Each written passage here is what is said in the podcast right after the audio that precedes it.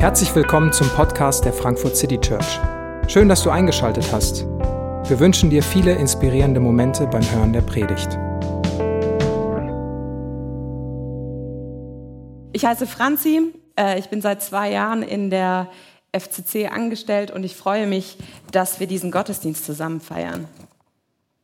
Wenn mir jemand mit 13 erzählt hätte, dass ich mit 32 noch Single sein werde, ich hätte meine Zukunft nicht gewollt.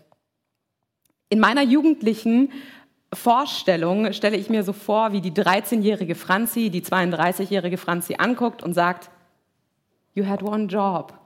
Du hattest eine Aufgabe. In meiner Teenie-Zeit gibt es keine glückliche Alternativgeschichte zu der Vorstellung, dass ich eines Tages meinen Traummann begegne, dass wir dann fünf perfekte Kinder haben und dem Ende unseres Lebens ähm, mit einem Happy Ending entgegensteuern. Und diese Geschichte, die habe ich mir jetzt gar nicht so selber nur ausgedacht, sondern diese Geschichte, die herrscht ein Stück weit vor. Sie ist eine kulturelle Erzählung, mit der viele von uns aufwachsen und sie ist so, sogar eine sehr alte Geschichte.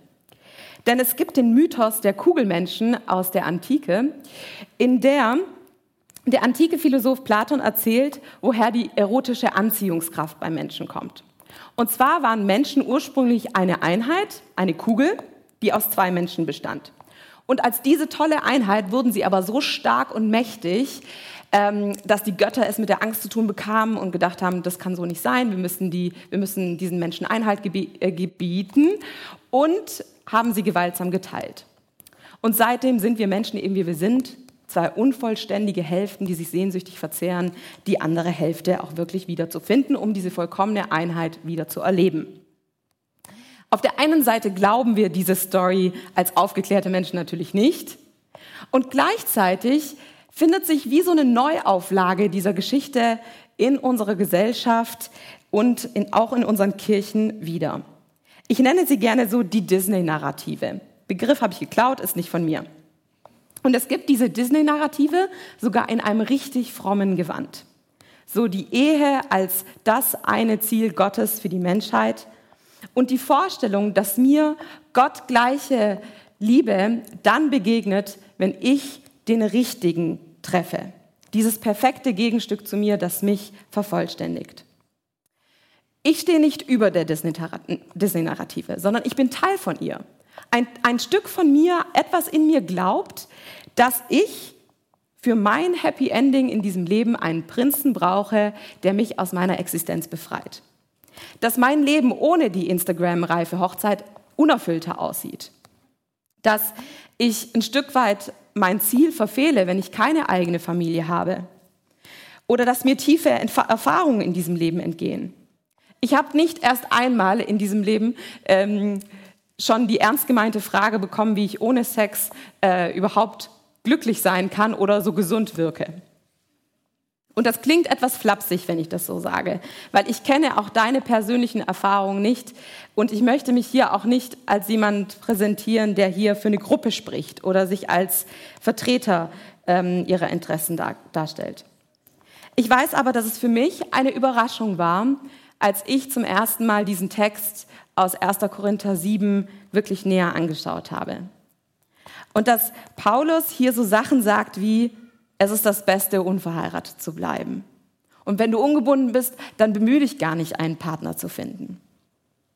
Und wenn wir, wenn wir Paulus hier näher angucken, dann scheint er erstmal so ganz nüchtern und gleichwertig zwei Dinge gegeneinander gegenüberzustellen. Äh, Beides hat irgendwie seine Vorzüge und seine Nachteile.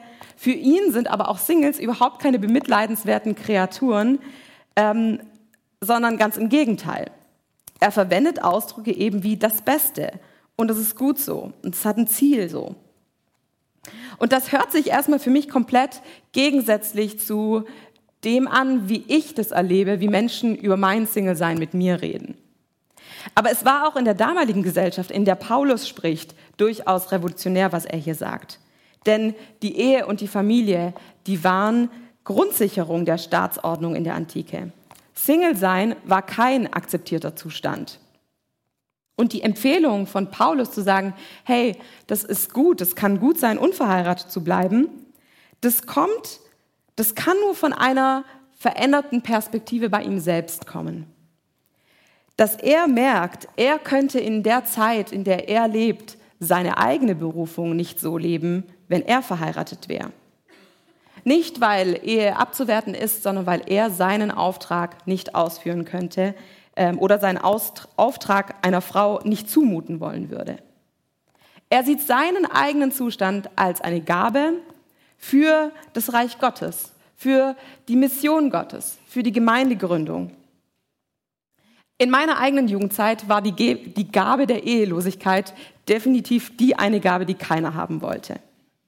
Und man gerät auch als lediger Mensch Anfang, Mitte, Ende 30 schnell unter Verdacht, dass irgendetwas mit einem nicht stimmt. Doch was Jesus ja selbst vorge vorgelebt hat, und wir vergessen manchmal, dass Jesus selbst Single war, und Paulus hier für die Nachwelt festschreibt, ist, dass Single-Sein eine sehr gute Sache sein kann. Eine sehr gute Sache für das Reich Gottes.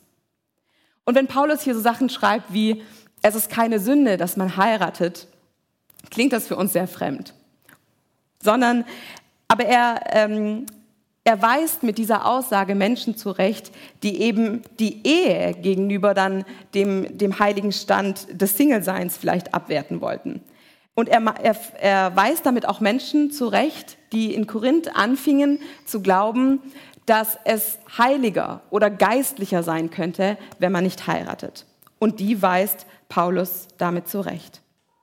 Denn was sich hier schon ganz früh zeigt, ist diese Pendelbewegung, die es in der Kirchengeschichte gegeben hat.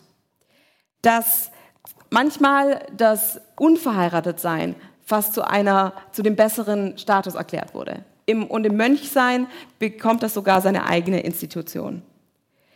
Im frühen Mittelalter sind es zahlreiche Männer und Frauen, die ähm, unverheiratet bleiben, um ihr Leben ganz Gott zu widmen, die das Evangelium, Evangelium in die gesamte Welt tragen und keine Opfer scheuen, dass Gottes Liebe zu den entlegensten germanischen, barbarischen Stämmen, also zu uns nach Deutschland, dann gekommen ist. Und dass das so möglich ist, liegt an der theologischen Grundlage, die Paulus hier legt. Dass Single-Sein kein böses Übel ist, sondern ein Geschenk ist, ein Geschenk der Freiheit ist, ein Geschenk der Freiheit ist, sich für Gott und sein Reich, für seine Mission einzusetzen. Und ich habe mich in meinem Leben schon ein paar Mal persönlich gefragt, ob ich das, was Paulus hier vor Augen führt, ernst nehmen kann und ob ich diesen Gedanken in unseren Kirchen wiederfinde, ob wir das als Kirche ernst nehmen, was er hier in 1. Korinther ausführt.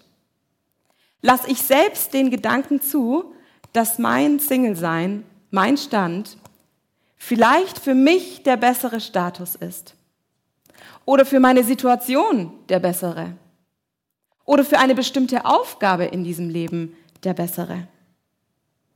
Spiegeln unsere Aussagen in unseren Kirchen, in unserer Kirche, unser Verhalten, unsere Predigten wieder, dass beide Entwürfe wertvoll sind? Und mal ganz abgesehen, ob du verheiratet bist oder nicht, in einer Partnerschaft oder Single, hast du dazu eine ausgewogene Meinung, dass beides wertvolle Entwürfe sind, die Gott gebrauchen kann.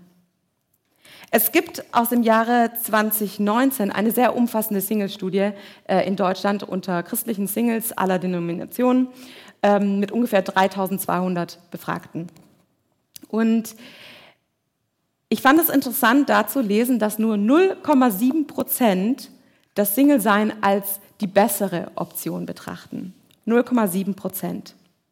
Nur 4 Prozent fühlen sich zum Single-Sein berufen. Nur 4 Prozent der Singles fühlen sich dazu berufen. Das ist jetzt hier keine Überraschung hoffentlich, wenn ich sage, ich gehöre nicht zu den 4 Prozent. Ich fühle mich nicht dazu berufen. Und mich hat es aber gleichzeitig verletzt, wenn mir unterstellt wurde, dass mit mir etwas nicht stimmt oder ich etwas komplett falsch mache, dass ich keinen Partner habe. Als ich vor wenigen Jahren in meiner Heimatkirche zu Besuch war, kam mir eine ältere Frau entgegen und sagte ganz freundlich, Franzi, du wirkst immer so glücklich. Und ich dachte zuerst, ah, das ist ein Kompliment. Ähm, ja, doch, bin ich auch. Und dann sagte sie aber, aber wärst du nicht noch glücklicher mit einem Ehemann? Und ich dachte so, ich glaube, ich habe diplomatisch reagiert. Ich versuche in so, in so Momenten irgendwie die Fassung zu wahren. Aber ich habe gedacht, wurde zu einem, der von euch verheiratet ist, schon mal gesagt, oh, für einen Verheirateten siehst du ganz schön glücklich aus. Ähm, wir machen das weniger, weil die, die Unterstellung trotzdem ist, ihr fehlt doch was. Sie wäre sicher glücklicher mit Mann. Ähm, ich bekomme auch von Verheirateten oft gesagt, boah, das könnte ich nicht. Also 32 und Single, das ist schon tough. Ähm, ich könnte das nicht. Aber für mich gibt es den Vergleich gar nicht, den, den du anstellst. Und ich habe irgendwie so die These, dass Menschen, die verheiratet sind oder in einer Partnerschaft sind, ähm, wenn die auf mein Leben gucken, stellen sie sich mein Leben immer mit dem Verlust ihres geliebten Menschen äh, vor. Ja, in der gleichen Trauer stehe ich nicht. Ich vermisse nicht deinen Partner in meinem Leben. Ähm, und da merken wir manchmal vielleicht, dass so die, die, die Art, wie wir auch miteinander kommunizieren, vielleicht manchmal schräg wird. Aber es drückt diese, diese Erfahrung, die ich da vielleicht auch mache, das drückt für mich eben ein Stück weit aus, dass wir in unserer Gesellschaft dieser Geschichte die Hoheit eingeräumt haben, dass, wenn ich eine glückliche Partnerschaft habe, darin die größte Möglichkeit liegt, glücklich zu werden. Denn da kann es zumindest passieren, dass ich in all meinen Bedürfnissen, seien sie geistlich, emotional, sexuell, dass ich da, ähm, dass ich da gestillt werden könnte. Aber ich merke auch unter Singles, dass wir uns manchmal in das Leben von Verheirateten in dieser Narrative schwer hineinversetzen können. Denn auch, und ich glaube, ich überrasche da auch niemand, wenn ich sage, auch eine Partnerschaft, eine Ehe, die füllt Bedürfnisse äh, nicht zwangsläufig aus. Und als mir eine Frau mal in der Seelsorge erzählte, sie wünschte, sie hätte nicht geheiratet und wäre gern wie ich geblieben, tat es mir wirklich von, von Herzen leid. Die Worte aus dem Neuen Testament, die, die hier gelesen wurden, die Paulus uns hier mitgibt, die halten ganz viel Freiheit bereit. Denn sie, denn sie weisen uns beide auf eine andere Perspektive hin. Paulus mahnt uns, dass es nicht die Ehe sein soll, die unser Leben bestimmen soll, weil wir als Christen eine andere Perspektive haben, der wir unterstellt sind. Und dass überhaupt die Annahme, dass wir unser tiefstes Glück in etwas anderem als Gott finden können, nur fehlschlagen kann. Paulus schreibt, vielmehr will ich euch helfen, das zu tun, was gut und richtig ist und dem Herrn unbeirrt und mit ungeteilter Hingabe zu dienen. Aus christlicher Perspektive macht dein Beziehungsstatus nicht den Kern deiner Identität aus. Als Kind Gottes ist unsere Identität in Gott begründet. Und Gott ist es, der unser Leben definiert von seinem Ursprung, von seinem Ziel, der uns Wert und Würde verleiht und das unabhängig von deinem momentanen Beziehungsstatus. Und mit Jesus bricht eine Wirklichkeit an, die auch bestehende Verhältnisse auf den Kopf stellt und sagt, es geht nicht darum, dass wir ähm, alles auflösen. Es geht jetzt auch nicht darum, dass Verheiratete fragen, ach, wäre ich doch lieber gerne Single, sondern es geht darum, wo ist da die Ausrichtung meines Herzens? Sehe ich das, was ich bekommen habe, als eine Gabe, als ein Geschenk, etwas, mit dem ich dienen kann? Oder sehe ich es als eine Zumutung? Und das spielt, glaube ich, verheiratet sein oder Single eigentlich eine untergeordnete Rolle. Denn auch wenn du dich gerade fragst, wie siehst du deinen Partner, deine Partnerin? Wie siehst du deine Kinder, deine Familiensituation? Ist es ein Geschenk? Nicht im Sinne eines Talents, sondern im Sinne eines Geschenks, eine Gabe. Sondern, oder siehst du es eher als eine Zumutung?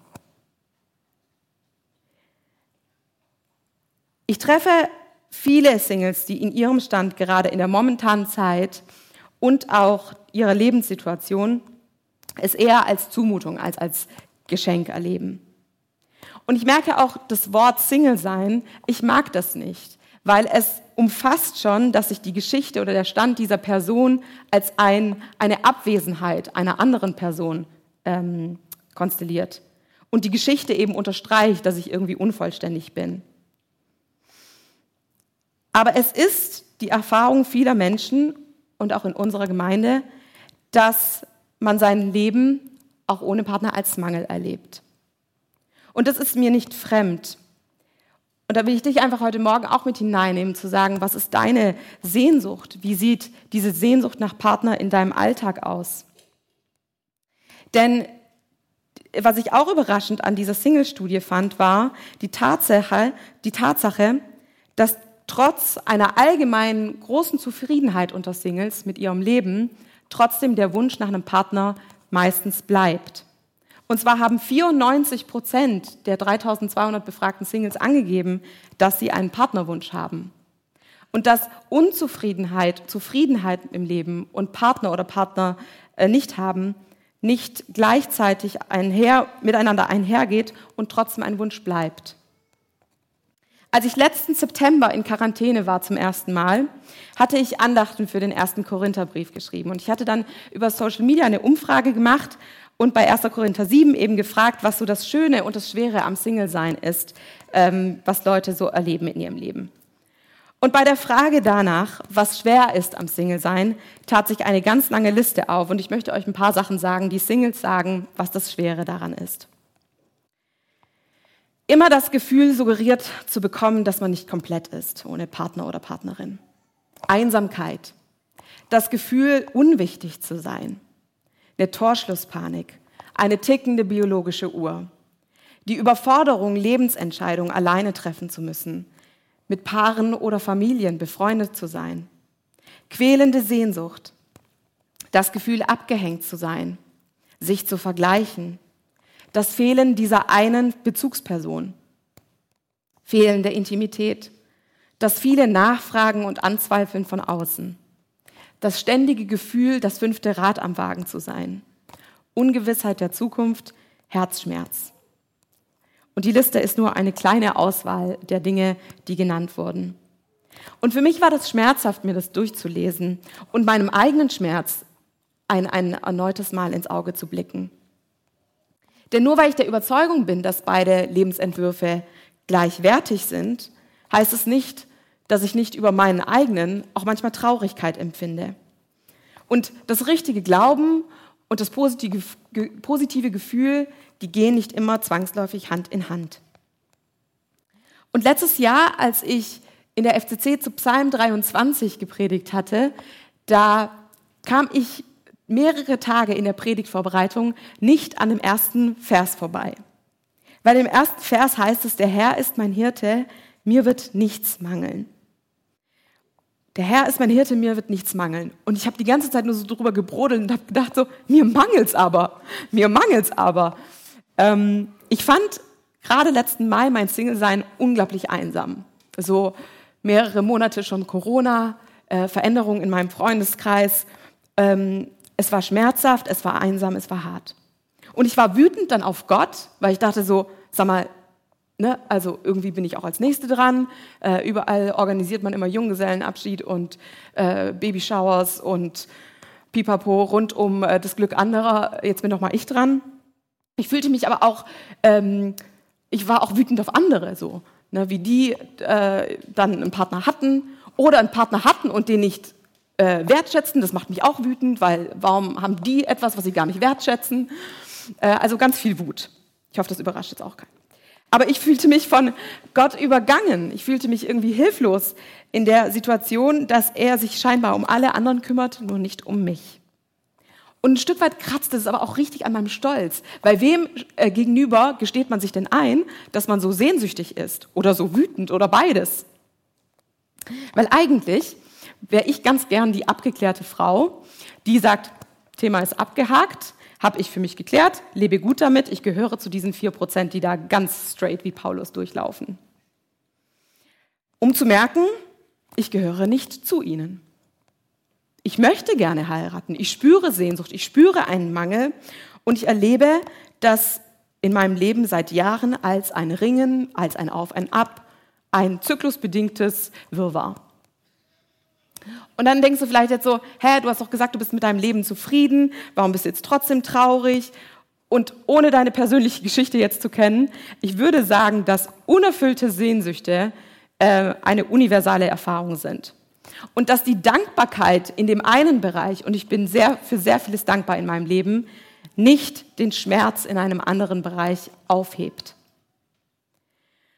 Und während mir auf der einen Seite dann oft die Geschichte erzählt wird, hey, da kommt noch einer, da gibt's noch jemanden, ähm, wie wär's mit dem und dem, ähm, und dass überhaupt vielleicht Partnerschaft die eine Undankbarkeit in meinem Leben endlich aus dem Weg schafft,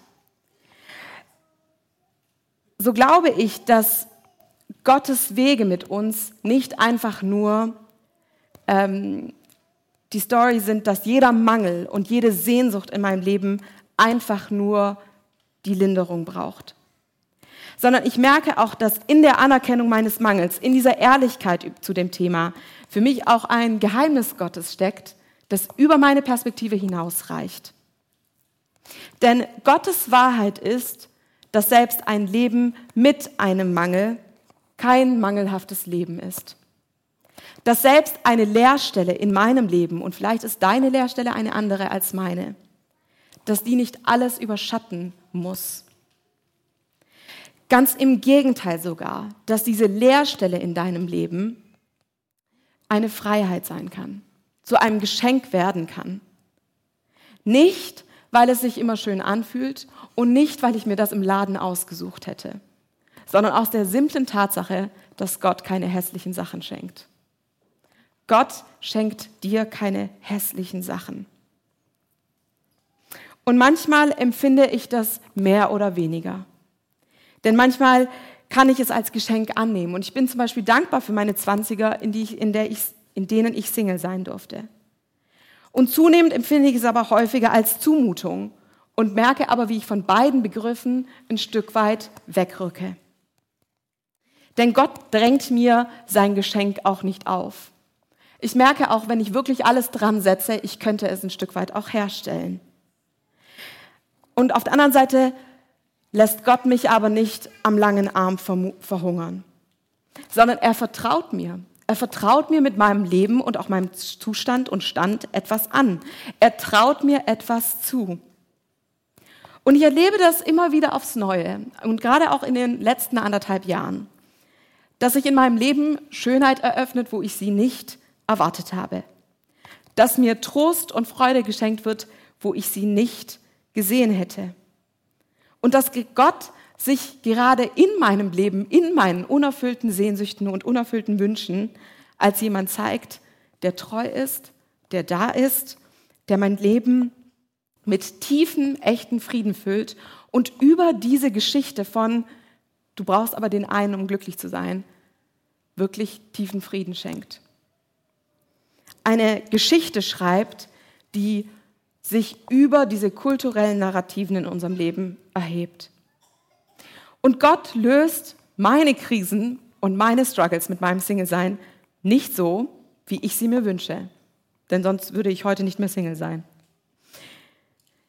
Aber Gott löst sie auf seine Art. Und ich meine das nicht in so einer frommen, äh, in so einem frommen Floskel, dass er sie irgendwie löst, sondern ich erfahre das.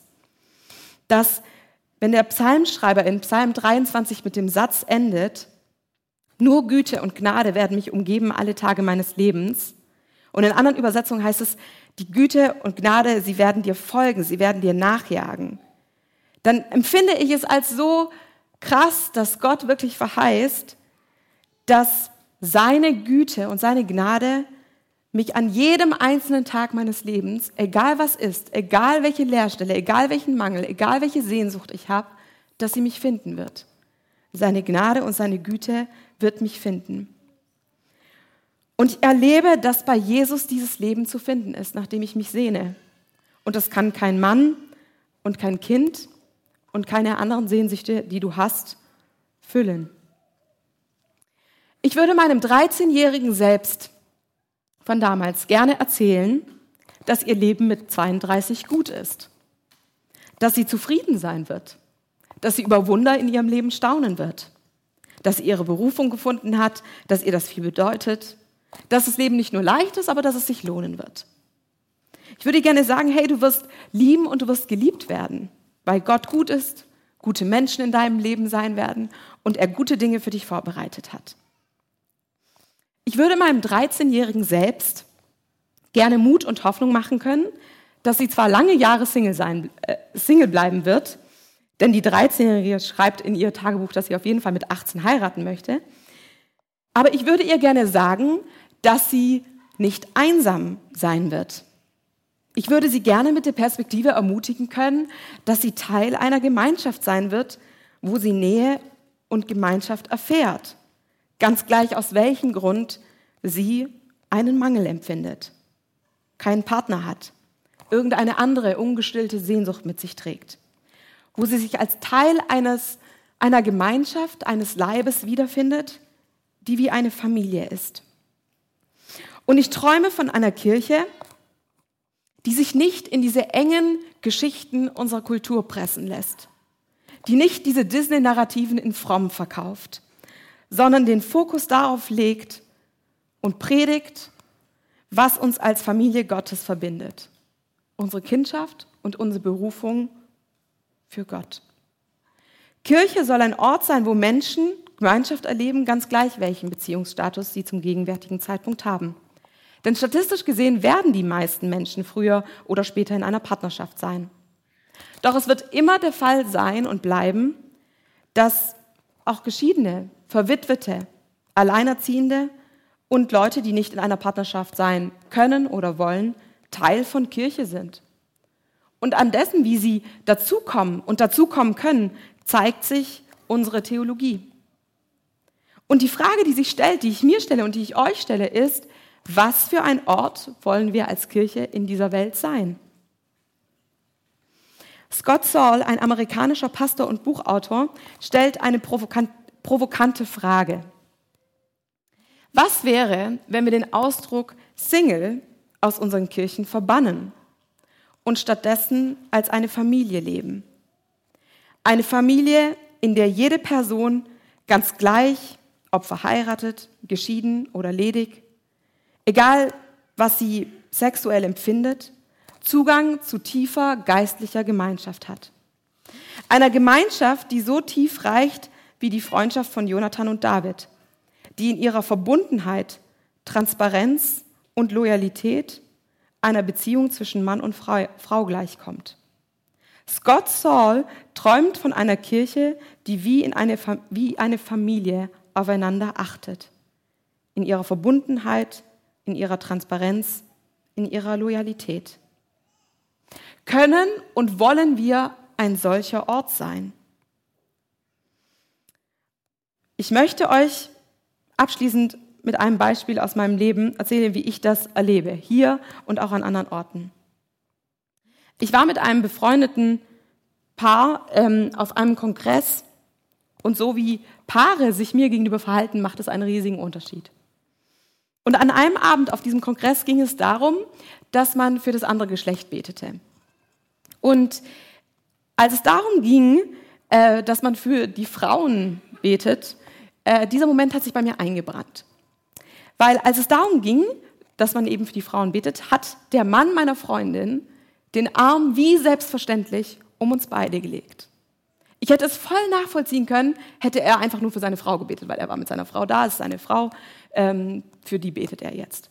Aber mir hat es die Welt bedeutet, dass er einfach wie selbstverständlich gesagt hat und gedacht oder gedacht hat, äh, das sind die Frauen, mit denen ich hier bin, ich bete für beide. Und ich mache diese Erfahrung, dass es mir positiv auffällt, weil das Negative ist oft eher die Norm, dass man ausgeschlossen wird. Aber ich mache es positiv, brennt es sich so ein, wenn man die Erfahrung macht, dass man einfach Teil von einer Gemeinschaft werden darf, die, wohl, die wohltuend ist. Und ich erlebe das auch bei uns. Ich erlebe das in der FCC, dass ich Teil von Familien sein darf, mit denen am Tisch sitzen darf und nicht das Gefühl habe, ich bin jetzt einfach nur der Außenseiter. Ich bin in meiner kleinen Gruppe nicht der Single und wenn ich mich mit manchen Paaren treffe, lassen die mich manchmal einfach wie selbstverständlich zwischen ihnen laufen. Ich erlebe das auch bei uns, dass nicht nur jeder darauf aus ist, dass es besser wäre, wenn ich doch verheiratet wäre. Und erst neulich war ich bei einem Paar zu Besuch, wo jemand ganz wertschätzend gesagt hat, wie cool es ist, dass ich doch viel einsetzen kann, wenn ich Single bin. Und vielleicht hört man das zynisch. Ich habe das als Kompliment gehört, zu sagen, hey, da nimmt jemand wahr, ich bringe das ein, was ich zu geben habe, und das ist mehr Freiheit, als wenn ich jetzt in einem anderen Stand wäre. Und das hat mit Sprache zu tun, wie wir uns miteinander, wie wir miteinander kommunizieren. Das hat auch mit Berührung zu tun. Das hat mit einer, mit Gesten zu tun. Aber vor allem hat es mit unserer Haltung und Liebe zu tun, dem anderen offen und ohne Unterstellung zu begegnen. Lasst uns eine Kirche sein, in der wir nicht einander unterstellen, die andere Person ist glücklich, weil sie verheiratet ist oder unglücklich, weil sie Single ist. Lasst uns ein Ort sein, an dem wir uns nicht gegenseitig ausspielen, sondern wo wir in Liebe die Nöte und Bedürfnisse voneinander sehen, wir uns die Mühe machen und vielleicht auch manchmal ein Opfer bringen als Familie, zu sagen, ich möchte, dass sich andere auch zugehörig fühlen.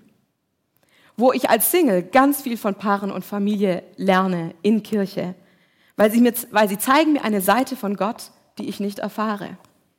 Und gleichzeitig haben Singles ganz viel anzubieten, was Paare von Gott nicht sehen. Und da möchte ich dich ermutigen, diesen Schatz kennenzulernen und zu heben. Und ich wünsche mir eine Kirche und ich möchte uns ermutigen, eine solche Kirche zu sein, wo wir uns gemeinsam auf dieses Ziel ausrichten, dem wir alle unterstellt sind und gemeinsam zu unserer Mitte, Christus, hinwachsen. Und wir hören gleich ein Instrumentalstück und ich möchte dir für die Zeit diese Frage mitgeben. Was kannst du als Single und was könnt ihr als Paar oder Familie dazu beitragen, mit dem Stand, den Gott dir gegenwärtig anvertraut hat, so zu leben, dass andere etwas über Gott lernen?